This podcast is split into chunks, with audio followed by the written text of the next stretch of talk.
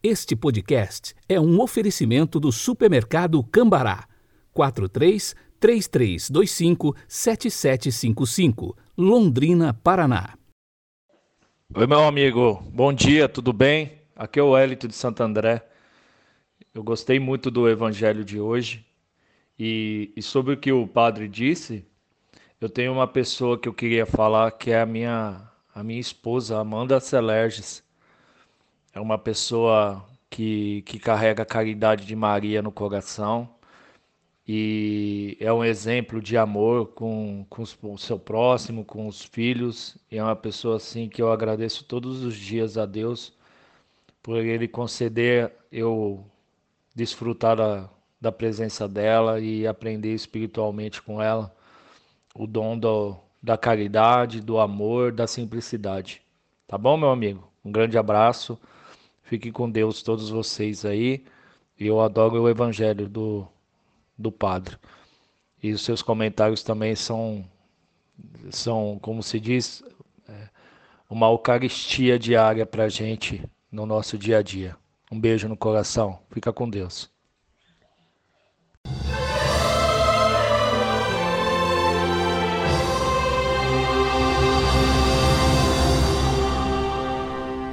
Nós iniciamos o podcast de hoje com este belo testemunho do ouvinte Wellington de Santo André, São Paulo. Continue mandando o seu testemunho. Conte pra gente se você considera alguém santo. Grave um áudio e envie para o nosso WhatsApp 439 9806 3912. Quarta-feira, 17 de novembro de 2021. A cor litúrgica é o branco porque celebramos Santa Isabel da Hungria e é dela o pensamento do dia. Abre aspas. Se eu amo de tal modo uma criatura mortal, como deveria amar o meu Senhor imortal, dono de minha alma? Fecha aspas.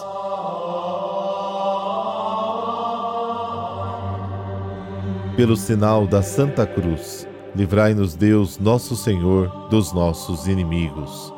Ó Deus que destes a Santa Isabel da Hungria reconhecer e venerar o Cristo nos pobres, concedei-nos por sua intercessão servir os pobres e aflitos com incansável caridade. Amém.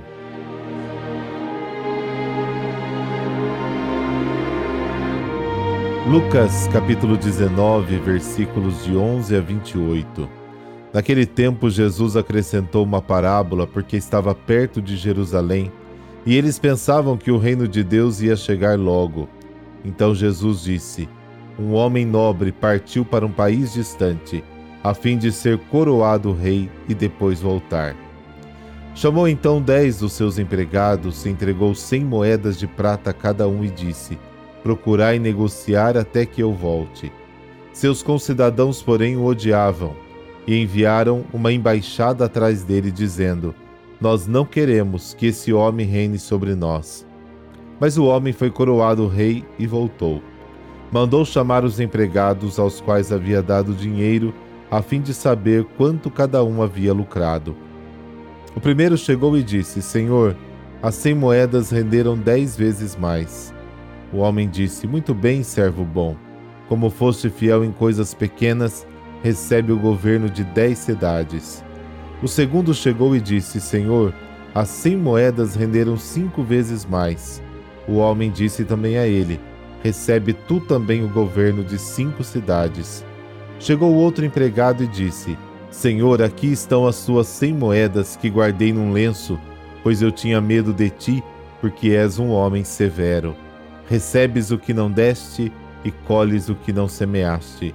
O homem disse: Servo mau, eu te julgo pela tua própria boca. Tu sabias que eu sou um homem severo, que recebo o que não dei e colho o que não semeei.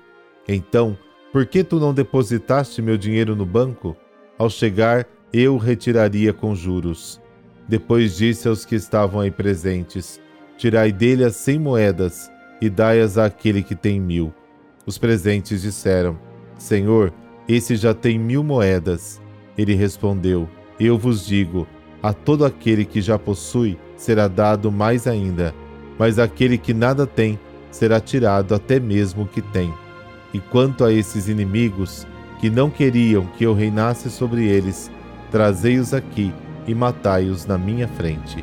Jesus caminhava à frente dos discípulos, subindo para Jerusalém. Palavra da salvação, glória a vós, Senhor.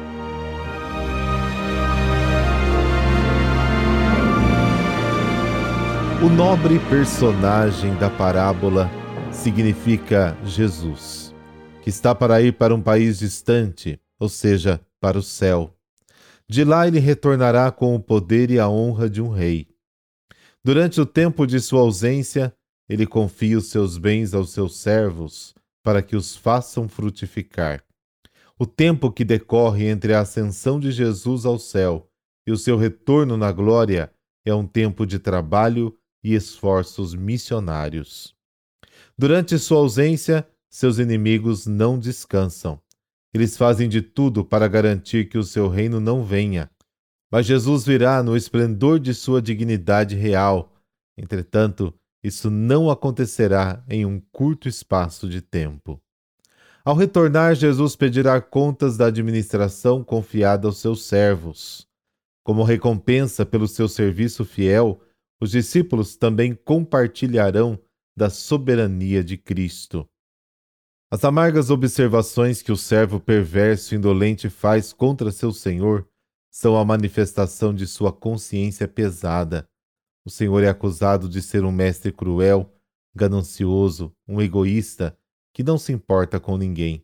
Mas, na verdade, os servos é que são assim e olham para Jesus como se olha no espelho. O que o Senhor pede é fidelidade na administração, atividade corajosa, trabalho cuidadoso. Por esta razão, a espera ociosa e temerosa não é concebível.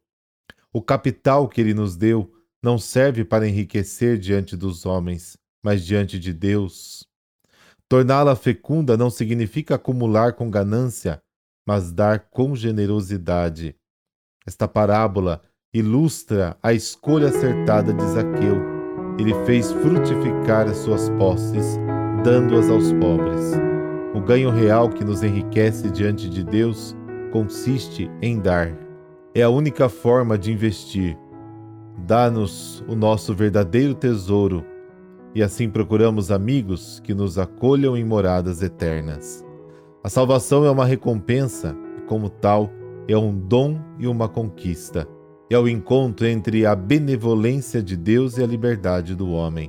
O prêmio é desproporcional ao mérito, como uma cidade e uma mina. Uma mina de prata correspondia ao salário de 300 dias de trabalho. Fora da parábola, Deus nos dá muito mais do que podemos pedir e esperar. Ele nos dá a si mesmo. Tudo é seu presente, nós mesmos e nossas ações.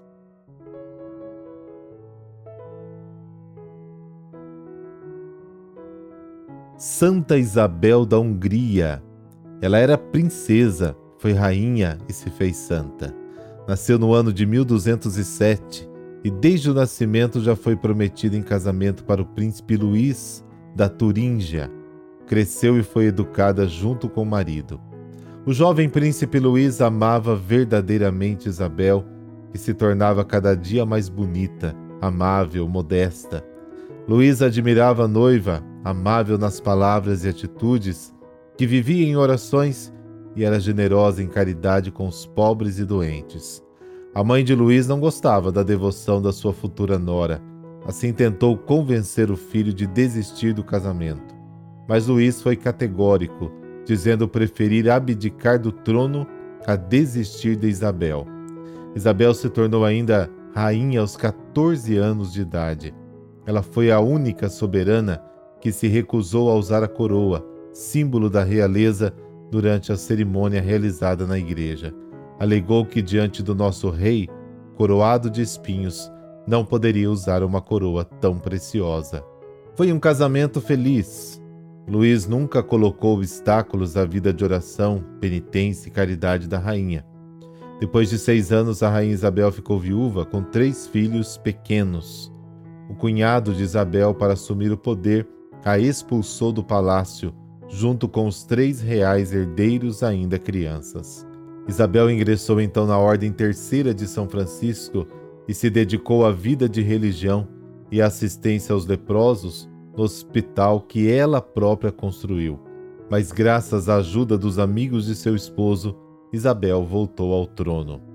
Isabel da Hungria faleceu no dia 17 de novembro de 1231, com apenas 24 anos de idade, sendo canonizada quatro anos depois. Por intercessão de Santa Isabel da Hungria, e essa bênção de Deus Todo-Poderoso, Pai, Filho, Espírito Santo. Amém. Boa quarta-feira para você. Coragem!